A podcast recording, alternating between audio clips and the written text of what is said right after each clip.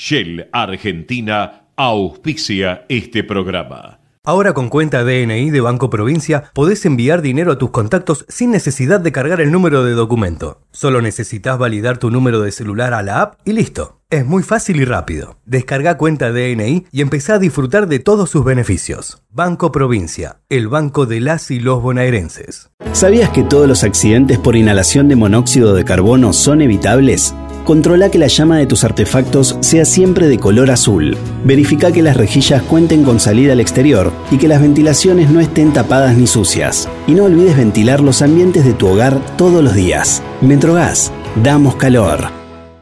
No dejemos de cuidarnos.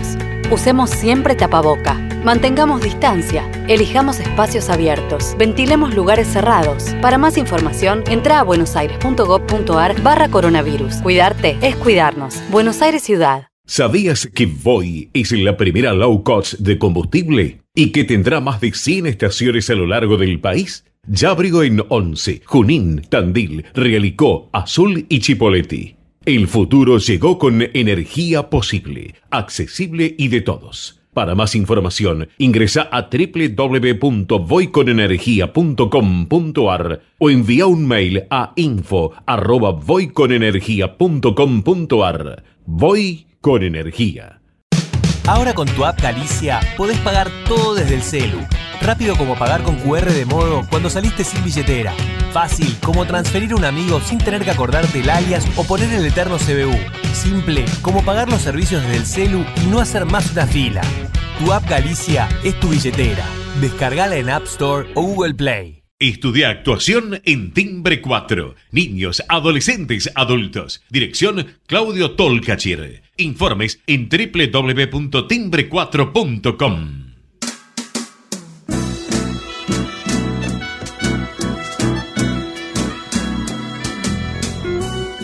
Entrevistas con los protagonistas de la política, la cultura, el espectáculo, la música y el deporte. Un diálogo abierto para pensar desde una óptica diferente. Voces y memoria, los martes de 20 a 21 con la conducción de Hernán Dobri. Buenas noches, bienvenidos a una nueva emisión de Voces y Memorias. Hoy nos acompaña un payaso, malabarista, comediante. Se inició a los 18 años cuando conoció al director de teatro Agustín Aleso. Trabajó en teatro clásico y obras infantiles hasta que decidió probar suerte con las acrobacias. Estudió en la escuela de circo criollo, comenzó a actuar en la calle con Gustavo Silva y Pablo Giudice en 1992. Dos años después armó Los Malabaristas del Apocalipsis y se presentó con shows en España, Francia, Holanda, Estados Unidos, Bélgica. Fue uno de los creadores del Instituto del Caos. Es vicepresidente de la Fundación Manuel Mujica Lainez, su abuelo. Hoy nos tomamos un café con Ricardo Rodríguez Aldao, más conocido como Ricky Ra. Proba Viaggio Expresso, el café 100% natural en cápsulas compatibles. Compra online en tiendaviaggio.com.ar. Con envío a todo el país o en su boutique ubicada en Salguero 2626 Palermo. Viaggio Expresso, el verdadero sabor del buen café. Muchísimas gracias por estar con nosotros. Qué bien, cuánto estuviste estudiando, estuviste leyendo. Hay mucha información de mí por, por las redes. ¿De dónde investigaste tanto? Qué suerte que, que alguien se tome el trabajo de, de investigar sobre la persona que van a entrevistar. Genial, me parece. El, entre todo esto que justamente eh, estaba, estábamos hablando, ¿vos te gusta definirte como un comediante? Un comediante sin temor es el, Exactamente. la muletilla que uso. ¿Qué, ¿Qué, implica eso? Porque tus shows tienen de todo, o sea, tienen malabarismo, tienen canciones, tienen comedia, chistes, humor. ¿Cómo, cómo te... Por... ¿cómo, cómo, se, ¿Cómo se define eso de, de, del economista, del economista, de, del comediante sin, sin temor?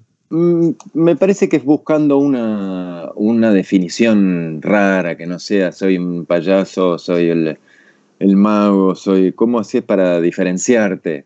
Eh, si bien soy un payaso, eh, también un comediante sin temor te deja pensando o decís, ¿qué, ¿por qué? ¿Qué le comediante que le teme? ¿A qué le teme? ¿Por qué? Eh, y cómo en, los shows hay bastante, bastante cosas de temer, entonces me gustaba incluir que en una presentación chiquita ya tenés un pantallazo y a la vez te deja un poco curioso, te, da ganas, de, son pocos los comediantes sin temores que te vas a cruzar en la vida y entonces mm, era una buena, es un buen gancho, buen gancho. ¿Cómo es el proceso de la preparación de tus shows? se fue dando con el tiempo, fue una, una especie de, trabajo hormiga que va, que va mutando, creciendo, eh, voy descubriendo nuevas, nuevos objetos o nuevas eh, ideas que me rondan y, sobre eso trabajo.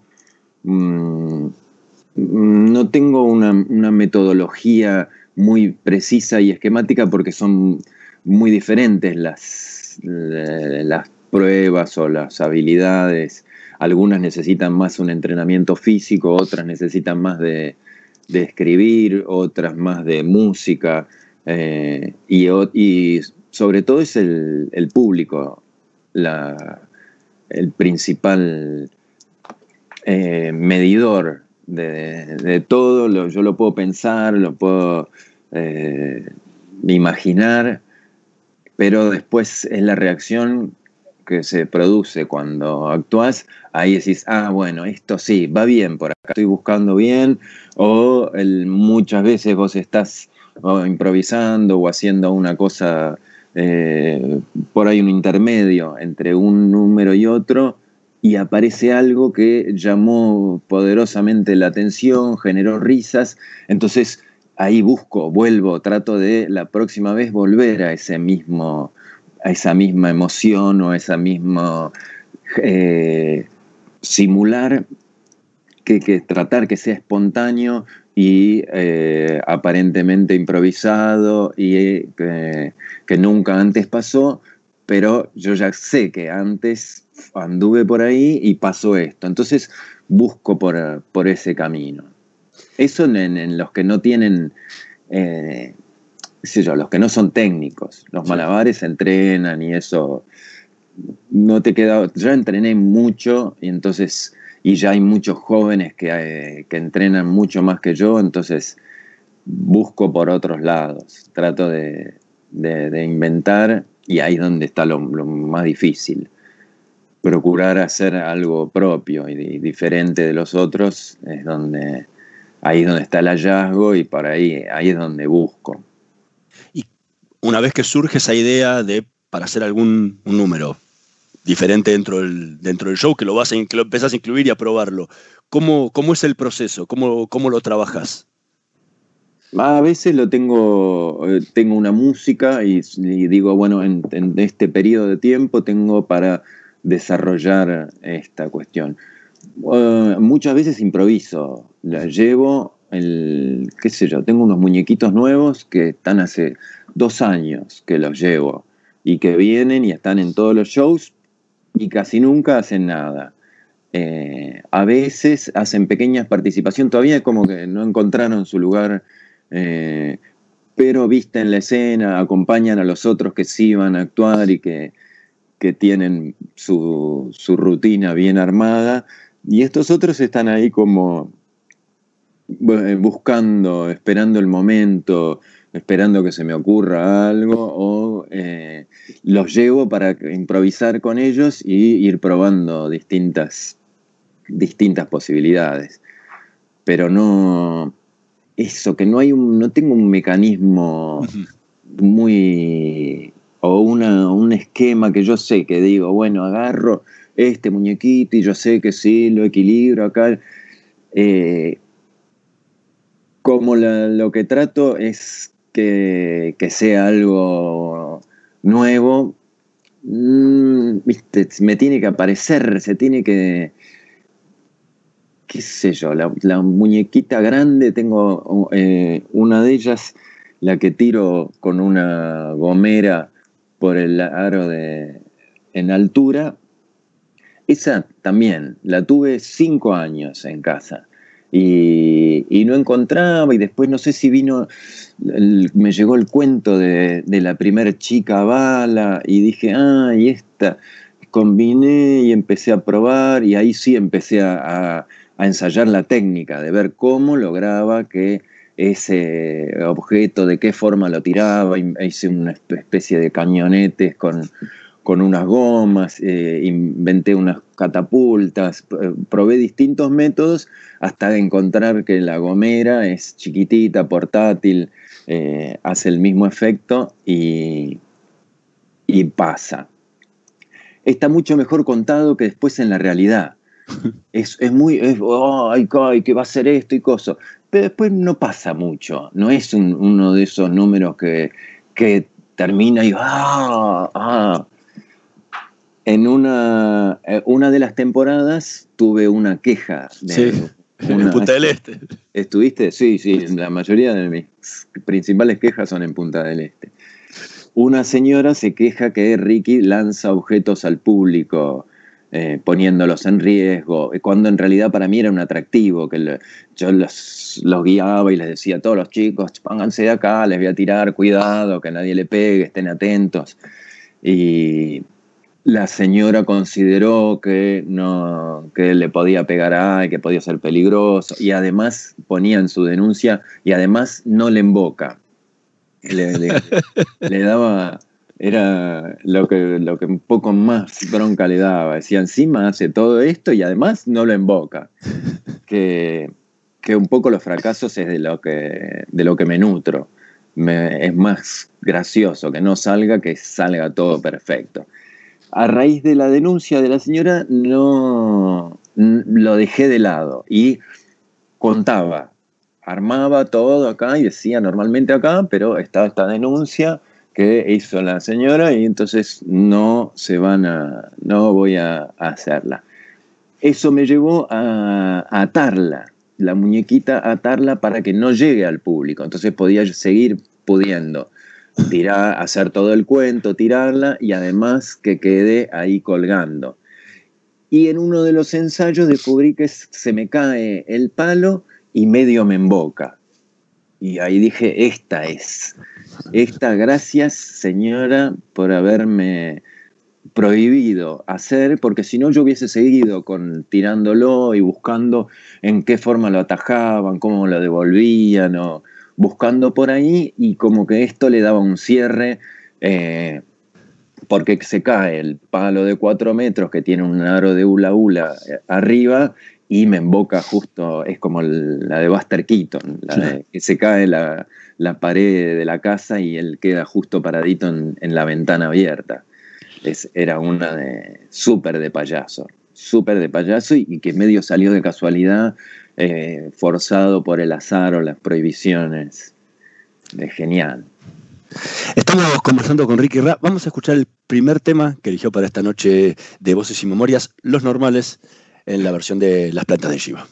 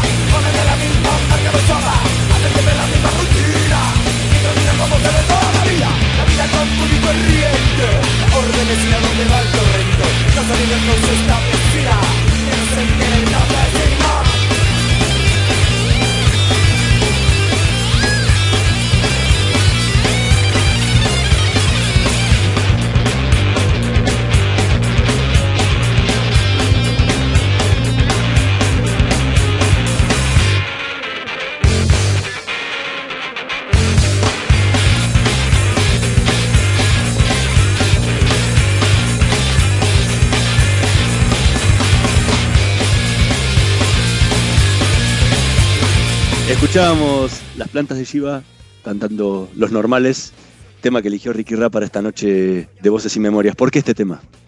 Mm, Las plantas de Shiva y sobre todo Mauri, su, su cantante, compositor, eh, es un gran amigo y está, está quebrado y lo estamos cuidando y es un poco una forma de, de traer. Y un poco los normales eh, de todos los temas que tienen las plantas eh, nos diferencia de, de habla de la gente, de los normales y, lo- el resto de la gente como nosotros que, que estamos por la vida buscando en otra, en otra frecuencia, en otra sintonía, en otro, en un universo paralelo donde la, la vida de los normales no es, tratamos de ser lo más anormal posible, eh, porque ahí es donde pasan las cosas divertidas, qué sé yo, está difícil, cada vez mucho más difícil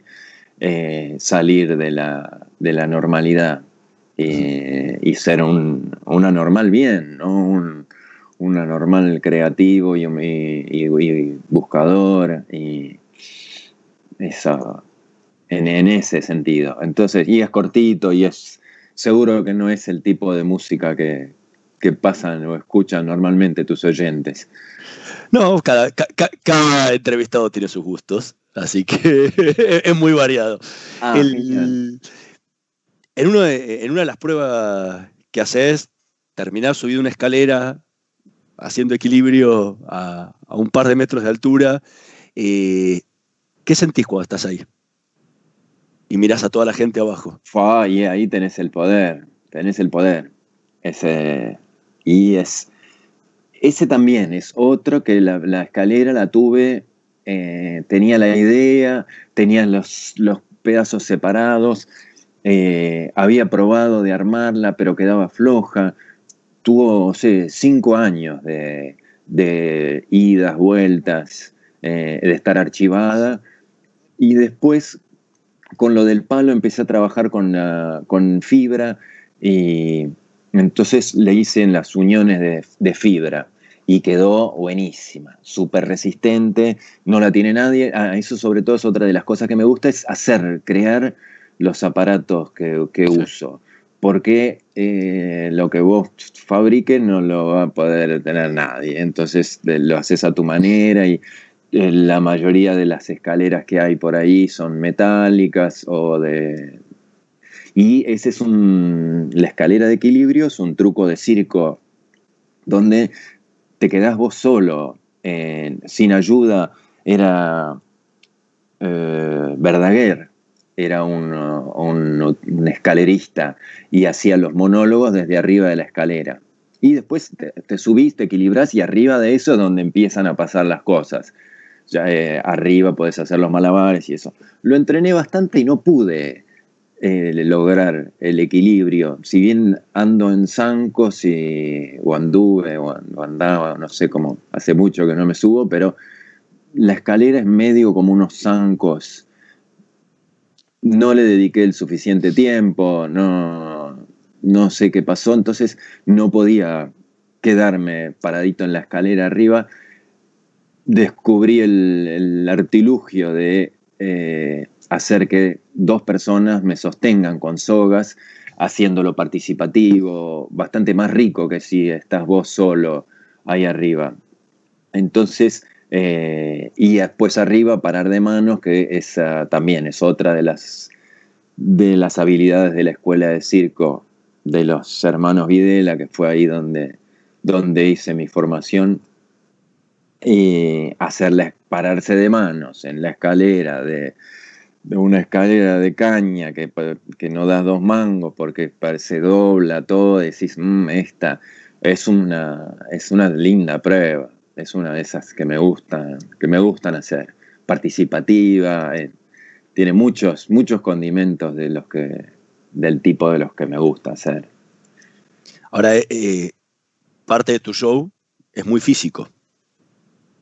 ¿Cómo te ves hacia adelante? Porque obviamente los años van pasando y cada vez es más difícil poder hacer esas pruebas que, te que haces en tus shows. Totalmente, totalmente. Y eh, a seguir entrenando, mantenerme lo mejor, lo mejor posible para poder seguir haciéndolo lo más que pueda y después ir adaptándome. Eh, también hay un montón de cosas. Antes entraba haciendo un salto mortal y ahora no hago el salto mortal y no pasa nada. No, vos, yo por que decís, uy, que está buenísimo, entras con un salto mortal, pero entras haciendo una piruetita mucho más sencilla y, tampoco es tan, tan, tan, tan necesaria. La, es, mucho más vistoso el salto mortal y sobre todo que lo haga un canoso que dicen, uh, este viejo que encima el viejo se sube arriba de la escalera. Eh, es, un atractivo más, le agrega una dificultad extra. Pero no, no, sin duda voy a tener que, adaptarme, lo voy haciendo de a poquito, lo que no voy pudiendo, lo voy sacando, lo voy cambiando. Hice, estudié, apenas volví de Estados Unidos, allá vi mucho stand-up, eh, y volví y encontré un maestro, eh, y hice un par de talleres y le estuve dando a la escritura. Pero como, viste, es lo físico, más lo físico, lo mío, no, no prosperé por esa, por esa beta. La tengo, tengo los conocimientos, lo uso de vez en cuando para, para si voy a hablar, trato de, que sea en ese, en ese formato.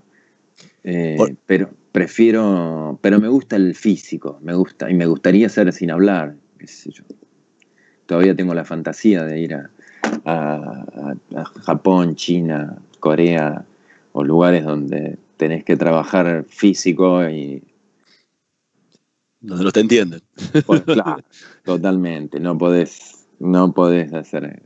Bueno, aparte es un gran desafío porque, porque tu show tiene mucho que ver también con, no, no, solamente con las pruebas que haces, sino con la interacción que tenés con el, con el público chico y adulto, porque tenés ese, ese doble juego con, con, ambas partes del público, ¿no? Me encanta, me encanta eso que, que para algunas partes sean los chicos los que se divierten más y otras partes sean los grandes y, los, en las dos pasa lo mismo, que, que, cuando vos ves a tu hijo que se está matando de risa, vos la, te sentís bien y, lo acompañás en esa, por más que es una bobera bien de niños, pero eh, que a vos ya no te causa tanta gracia, pero como tu hijo se está matando de la risa, vos la estás pasando bárbaro. Y lo mismo pasa al revés. El chico no entendió, pero ve que el padre se está matando de la risa y dice, ah, acá debe, que acá debe estar pasando alguna me estoy perdiendo de alguna que está buena y, y, se genera para los dos. En ese, no, no trabajo pensando en, los chicos o esto es más, ahora voy a hacer una cosa más para los chicos o esto ahora es más para los grandes. Van saliendo y, y si bien los chicos son una parte fundamental, hice montones de, shows para grandes que son los mismos que hago para los chicos porque a los grandes también les gusta jugar y, y hacer y reírse de tonterías. Eh, me pasa, no, no, nunca concibo algo eh, pensando esto es para los niños de jardín de infantes. O saco alguna cosita, pongo otra, pero generalmente es, casi siempre es el mismo material que, que se adapta un poquitito, un poquitito. No, no. No me gusta eso, que, que hago teatro para niños. ¿Qué pasa? ¿Qué te pasa? ¿Por qué no? ¿Qué pasa? ¿No pudiste hacer para grandes y te, te, quedaste ahí? ¿O qué, es tan específico? también, esos los, los municipios que busco, obras infantiles. no, no, no, es un género que, con el que discrepo que hago eso, que los tratan de, de tontit, viste, que chicos, vamos ahora. Un poco me burlo de, los que, de los que de los que trabajan en ese sentido. No, no. chicos, por favor. Basta. Estamos, estamos conversando con Ricky Rap. Vamos a hacer una pequeña pausa. En un minutito más volvemos con más voces y memorias.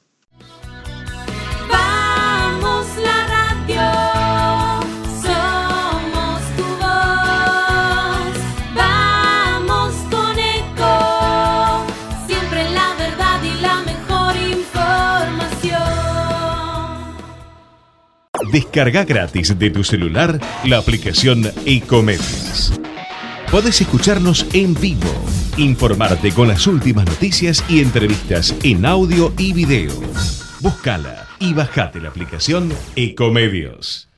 Podés vernos en vivo en ecomedios.com. Contenidos audiovisuales. Conectate con nosotros. Contestador 5 254 2353. Voces y memoria. Una hora con los protagonistas de la política, la cultura, el espectáculo, la música y el deporte para pensar desde una óptica diferente.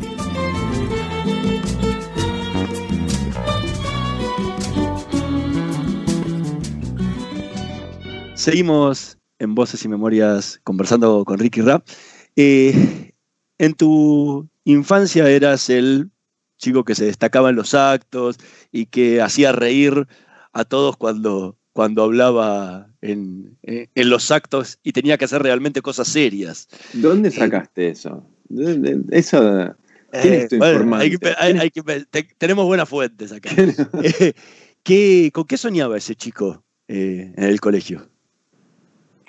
Mm, esa de... Me usaban para, para leer porque hablaba bien, tenía buena, buena dicción ya de, de chico, entonces fui muy usado para hacer la, la voz en los actos.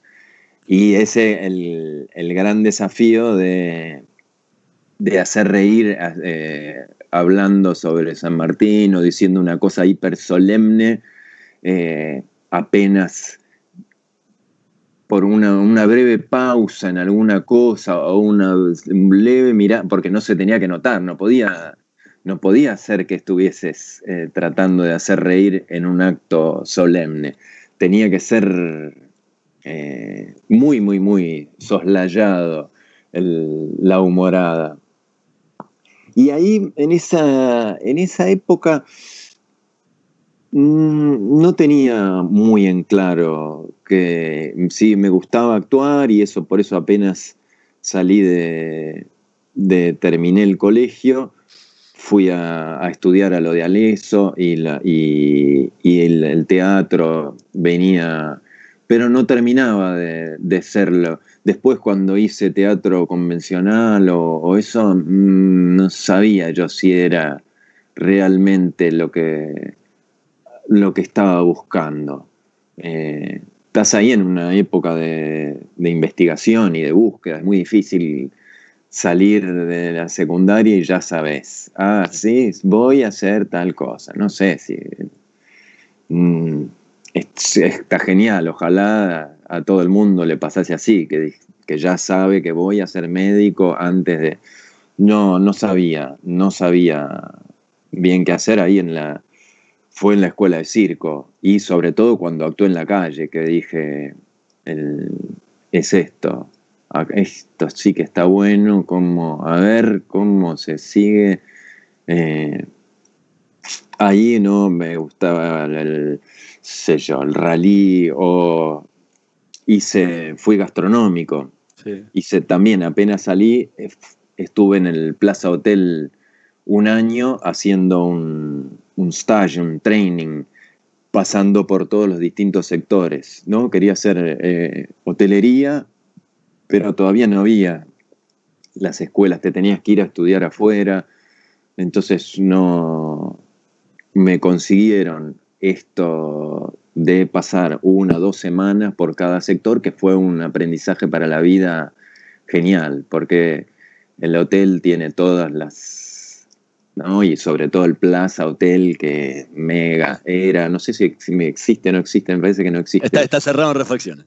a eh, muy bueno eso de pasar por, por, por todos los sectores y entonces cada uno te vas aprendiendo un poquito de cocina, un poquito de la recepción y haces compras, ventas, eh, el manejo de personal, eh, la gobernanta y las mucamas, así diciendo camas y entonces fue también un súper aprendizaje para la vida en general. Creo que me sirvió un montón. Después trabajé un poco, fui gastronómico. Antes, antes de volcarme a la vida circense, trabajé en hoteles y restaurantes franceses y eh, sobre todo con la atención al público y siempre hablo de un paralelismo entre qué sé yo, los gastronómicos o en el, restaurante francés en el que trabajé era muy elegante y, y siempre desde de la cocina para cuando se abría y salís al salón es como entrar al escenario eh, que actúas de una forma, te paras de una forma, vas a hacer toda una, una ceremonia que, que esperan y después entrabas a la cocina y era todo el, la bambalina, el, coreto, los camarines, toda la, trastienda del espectáculo donde la, vida es otra y, me gustaba eso, eso de, de las semejanzas entre entre el actor y el mozo o el recepcionista o eso que está atrás paradito, están fumando atrás y gozo y dejan el gozo y salen y tipo sí, tipo hola, bueno, can I help you? ¿Qué dijeron tu- tus padres cuando dijiste, bueno, me voy a dedicar al teatro? Porque al principio era el preteatro. Sí, al principio era el teatro y me dijeron, bueno, ¿y de qué vas a trabajar? El- porque mismo al eso, ahí cuando te recibía, te decía, no, ojo que te, te vas a morir de hambre. Los, que, los que viven de verdad de esto son, eh, es un porcentaje muy minúsculo en comparación a, a la cantidad de gente que, que estudia y que quiere llegar a ser. El circuito es muy chiquito y, y es muy, muy, muy, muy, muy, muy, muy, muy, muy difícil poder llegar a, tener una chance de poder vivir de lo que te gusta. Eh, entonces, eh, ahí vino lo de la gastronomía. eh, trabajé en esos hoteles, ya fui autosuficiente, ya vivía solo, entonces no había mucha, mucha chance a que me reclamen. Siempre me apoyaron, siempre mis viejos hubo re buena onda y sé yo, después cuando empecé a trabajar más en la calle no era lo que, lo que más les gustaba. Eh, eh, pero después vieron que me fui a Europa y que pude volver, pero también era, se fue a Europa, pero a trabajar en la calle. No sé si es lo que... y todavía no había eh, tanto, la, la primera vuelta fue en el 94. Claro. Entonces no había tan eh, internet y videitos y cosas y que yo tenía la foto que había estado actuando en unos festivales de teatro de calle eh, bien importantes y en un lugarcito mínimo, pero era uno- eran unos buenos lugares. Y habíamos podido bancarnos toda la gira y habíamos podido además eh, traer muchos materiales, que ese era el, el principal objetivo del primer viaje, era eh, ir a aprender y a conseguir elementos. No, acá no había fábrica, Sí. no había, no, no, no traían, no, no- no te podías. Las primeras clavas que, que usé las fabriqué yo y todos los mis maestros se fabricaba sus clavas y en el circo te, te las tenías que fabricar porque no la, la industria de las clavas compradas recién estaba empezando en Europa y tenías que ir a buscarlas allá. Y después lo de aprender, no estaba YouTube los tutoriales, no había. Entonces, eh, acá ibas, veías un poquito, pero era muy chiquitito el, el- círculo de, de aprendizaje. Entonces, esos viajes, ir a los festivales donde había eh, 20 espectáculos distintos y donde ves a los monstruos, los mega, mega, mega shows de teatro de calle que, llegan muy pocos a estas latitudes. Y decís, "Fua, no, no es el arte callejero, no es solo el, músico solista que está ahí o el titiritero, también podés armar una movida donde trabajan 50, 100 personas y, para eh, cin- 5.000 o 10.000 se hacen la movida en toda la ciudad o los grandes desfiles o esos eh, Royal Deluxe o que, que vino, había venido acá en el 92 con Mano Negra que hicieron un desfile en la 9 de julio eh, yo lo había visto a eso y ya me había volado la peluca. Claro. ¿Qué es esto? ¿Cómo es esto? Y estos viajan acá y están viniendo con todas estas. Se vinieron en un barco trayendo la, un pequeño pedazo de, de Francia y contaban la verdadera historia de Francia en un desfile que hicieron desde la Embajada de Francia hasta el obelisco y vuelta. Un, un delirio increíble, in- una especie de, de lo que fue lo del Bicentenario, Claro. algo así, lo de eso, por ahí venía, viene lo del tipo de trabajo que hace Royal Deluxe. Tremendísimo, tremendísimo, gigante, ¿no? De, para trabajar en, para toda la ciudad, eso, hacen movidas muy, muy, muy grandes. Y tuve la suerte de poder hacer algunas con ahí en los 90, fines de los 90, vivíamos en una casa en el Tigre, en el Forte Garrizone, eh, una comunidad de, de artistas y hacíamos trabajos en equipo de 7, 10, 15, eh, con estructuras, con producciones, escenografías, fuego, fuego, fuego, fuego, colgados. eh, buena, buena, muy importantes producciones para la época. La verdad que somos recordados. como, no, no, estos hacían unos delirios muy importantes.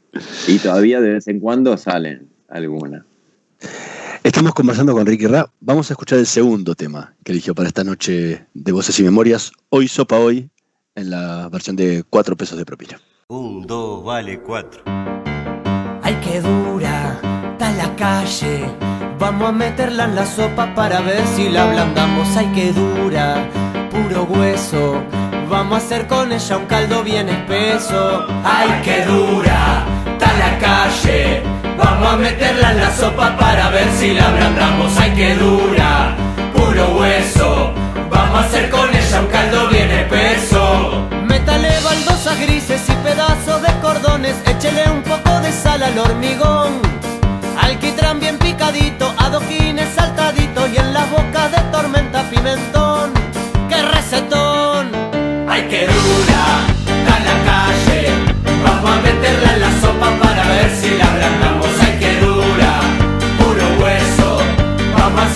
Hacer con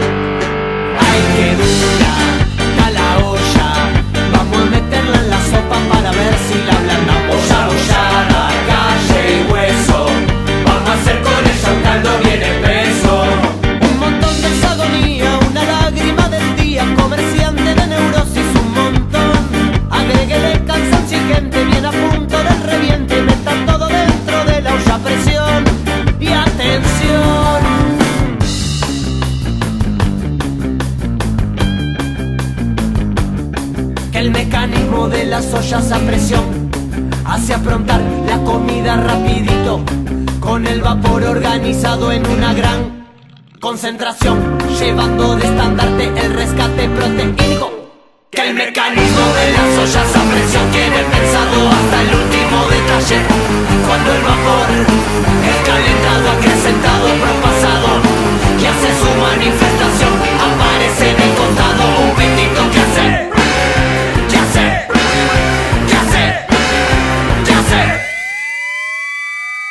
Era cuatro pesos de propina.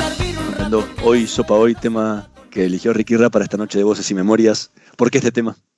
Y es uno de los temas que, que refleja un poco la, la realidad callejera y que dura hasta la calle. Es genial. eh, lo uso muchas veces antes de empezar el show o cuando termino. Eh, los conozco a los chicos, son uruguayos y, y tuve la suerte de poder verlos y la suerte de actuar con ellos en vivo eh, varias veces. eh, y son una, una muy, muy linda banda que me gusta mucho. Y el tema de este, el que dura hasta la calle, es muy representativo de, para nosotros, los artistas callejeros. Antes hablaba, te preguntaba de cómo, cómo había sido la reacción de tus padres cuando, cuando decidiste eh, volcarte al teatro. Si bien no lo vio, eh, ¿cómo era tu relación con tu abuelo? Con Manuel Mujica Lainez, ¿no? Sí. ¿Y El, cuál, y cuál es la influencia que tuvo en vos? Y eso de, de, como me dijo, la influencia y antes, ¿qué me No, preguntó? no. ¿Cómo, cómo, cómo era tu relación con, con tu abuelo y cómo, cómo- cuál fue la influencia que tuvo en vos? Era, era buena mi relación con mi abuelo. Fui mucho, mucho de chico al paraíso, la casa de Mujica Lainez, que ahora es museo y que, otro de mis trabajos es toda esa parte.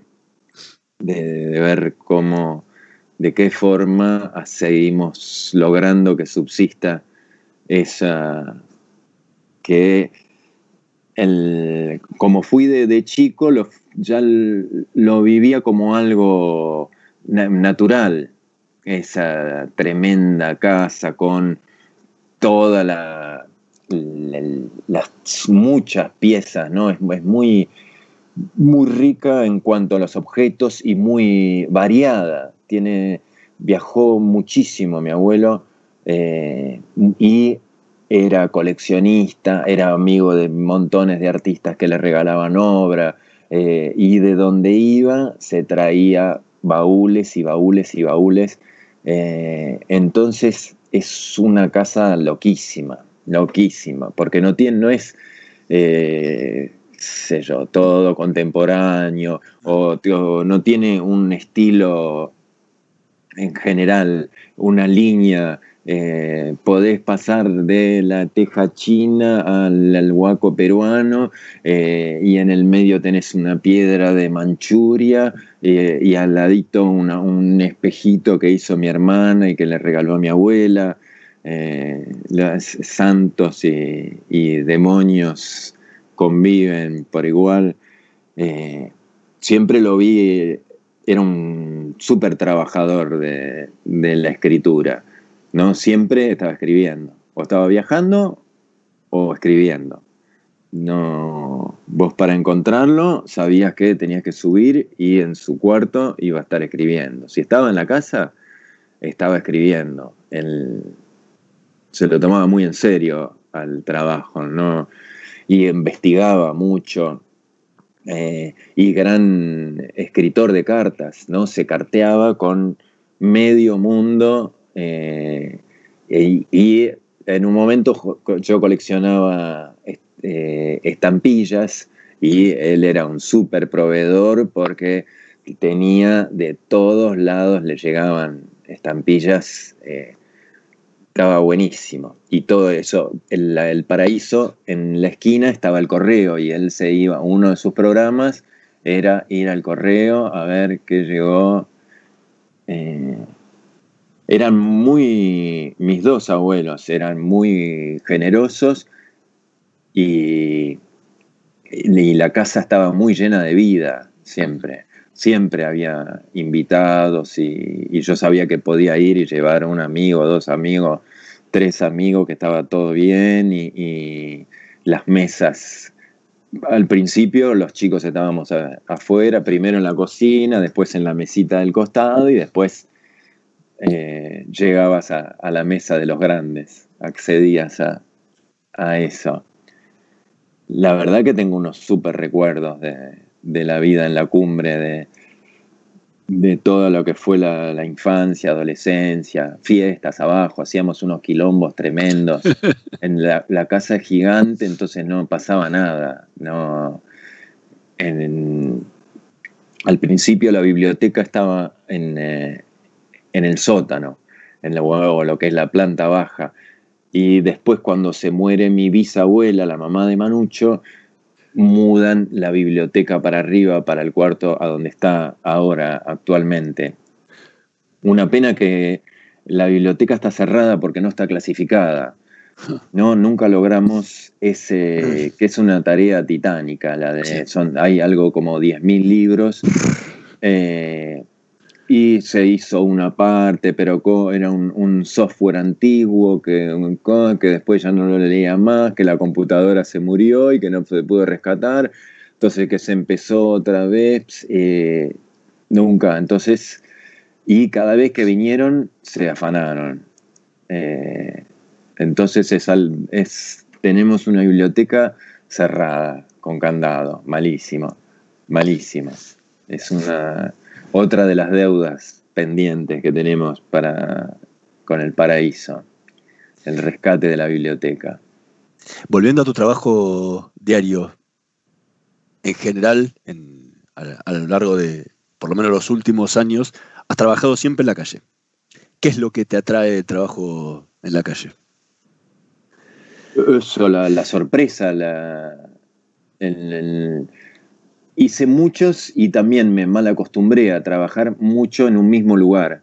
Eso de como Punta del Este es trabajar en la calle, pero es, contenido, no es eh, como llegar a un pueblito que no tenés ni idea, que no sabes cuál es la esquina, que no... Pero cuando la montaste ahí, en el lugar que, que no se supone que, que pasa algo, está genial. La recompensa es mucho mayor. Me pasó ahora, el año pasado, cuando la plaza de San Isidro, que es donde actúo normalmente, estuvo cerrada eh, y la gente no iba a la plaza, iba mucho más al río o a las plazas de barrio que a esta plaza que no tiene, si no está la feria o no estoy yo, eh, no tiene juegos, no tiene mucho atractivo.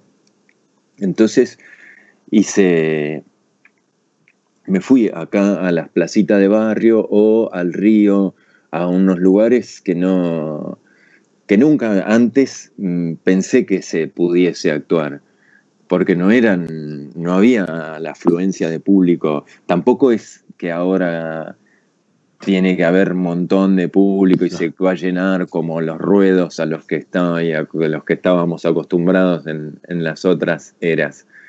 Ahora eh, la cosa es mucho más espaciada, los, los cupos de gente, cosa que para la calle es algo bastante drástico, porque dependés de la cantidad para, como no cobras entrada y todo funciona a la gorra, necesitas que haya un buen volumen de gente como para que esa gorra eh, termine siendo redituable.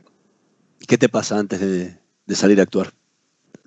Todavía me, me da miedo, me emociono, me, o, o qué sé yo. Ahora cuando estuve de viaje hice una función en, en San Rafael, en un lugarcito muy lindo. Tienen el Parque de los Niños, tiene una, un anfiteatrito con una grada, marcaron para que estén separados y es contenido, tiene un fondo, tiene luces. Estaba, no es como la, no es como la calle cruda, ¿no? Es una, es un lugar contenido. Y eh, también vas y decís, eh, tengo hace 29 años, el año que viene cumplo 30 años, eh, podés fracasar igual, podés fracasar igual y se puede levantar la familia de acá, que muchas, eh, quizás no es tan sencillo mi show o súper comprensible, o como es raro diferente, eh, puede asustar, puede haber algún niño que, que diga, uy, este está re loco, no, sacame de acá porque no me está hablando, no me está hablando como que soy un niño con problemas. ¿Qué le pasa a este que, que está eh, gritando como loco? Entonces puede ser que, que si no me, que después, eh, después que me van conociendo, se van enamorando. Al principio es medio reticente, en, generalmente, en casi todos los shows me pasa, que al principio, ah, ah, y a medida que van cachando el código, eh, van entrando y ahí sí empiezan a, disfrutarlo. Pero puede ser que, que al principio, mm, y a mí también me da vértigo, eh, estoy jugando mucho ahora de hacer que el público decida, de buscar, agarrar un, cualquier niñito y decirle vos, a ver, date una vuelta y elegí con qué te gustaría que empecemos. Un poco para sacarme a mí de, de la, de la rutina eh, y otro poco para que sea sorpresa para... ¿no? Está, está genial, me gusta ese, ese formato de hacer un buen despliegue de todos los elementos. Más que antes, no, tenía todo encanutado en la valija y iba sacando y sorprendiendo. Ahora dejo un poquito y además te muestro lo que, quiere, lo que yo quiero. ¿No? Entonces. Casi dentro de esto. Totalmente, más o menos. Y además pongo las muñequitas, los otros muñequitos, pero los. mm, Viste, con los niños no podés saber. Dicen, no, ¿qué es esto? Muchas veces tengo un guante negro grandote, que es rarísimo, que muchas veces dicen esto, o la trompeta, o la. No, no, no, no. Muchas, la mayoría eligen uno de los muñequitos. Pero muchas veces pasa que, que me sorprenden a mí y dicen, vamos con el guante, que el guante también es otro que no, no sirve para nada más que para tenerlo ahí en exposición y que digan, ¿qué va a hacer con ese guante? ¿Por qué tiene ese guante? ¿Qué es lo del guante? Eh, y lo tengo hace, no sé, 10 años que viaja conmigo, lo llevé a todos lados eh, y muchas veces es solo exposición. Lo pongo en el palito y queda ahí, o lo pongo, a veces ni sale. Muchísimas gracias por habernos acompañado en esta noche Voces y Memorias. Fue realmente un placer el haber conversado con vos. Buenísimo, Hernán. Genial. Muchísimas gracias por haberme invitado. Un placer, un placer total. Haber abierto un poco la ventana para que conozcan el detrás del personaje. Nosotros nos vamos a reencontrar la próxima semana en la operación técnica Carlos Heinze y Gerardo Subirana, en la edición Javier Martínez. Nos vemos la próxima semana. Chao. Shell Argentina auspició este programa. Ahora con cuenta DNI de Banco Provincia podés enviar dinero a tus contactos sin necesidad de cargar el número de documento. Solo necesitas validar tu número de celular a la app y listo. Es muy fácil y rápido. Descarga cuenta DNI y empezá a disfrutar de todos sus beneficios. Banco Provincia, el banco de las y los bonaerenses. ¿Sabías que todos los accidentes por inhalación de monóxido de carbono son evitables?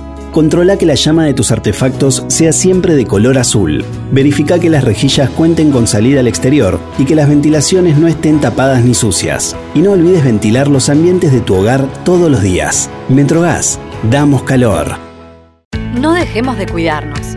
Usemos siempre tapaboca. Mantengamos distancia. Elijamos espacios abiertos. Ventilemos lugares cerrados. Para más información, entra a buenosaires.gov.ar barra coronavirus. Cuidarte es cuidarnos. Buenos Aires Ciudad. ¿Sabías que Voy es la primera low cost de combustible y que tendrá más de 100 estaciones a lo largo del país? Ya abrigo en Once, Junín, Tandil, Realicó, Azul y Chipoleti. El futuro llegó con energía posible, accesible y de todos. Para más información, ingresa a www.voyconenergia.com.ar o envía un mail a info.voyconenergia.com.ar. Voy con energía. Ahora con tu app Galicia podés pagar todo desde el celu. Rápido como pagar con QR de modo cuando saliste sin billetera. Fácil como transferir a un amigo sin tener que acordarte el alias o poner el eterno CBU. Simple como pagar los servicios desde el celu y no hacer más una fila. Tu app Galicia es tu billetera. Descargala en App Store o Google Play. Probá Viaggio Expresso, el café 100% natural en cápsulas compatibles. Comprá online en tiendaviaggio.com.ar. Con envío a todo el país o en su boutique ubicada en Salguero 2626 de Palermo. Viaggio Expresso, el verdadero sabor del buen café. Estudia actuación en Timbre 4. Niños, adolescentes, adultos. Dirección Claudio Tolcachir. Informes en www.timbre4.com.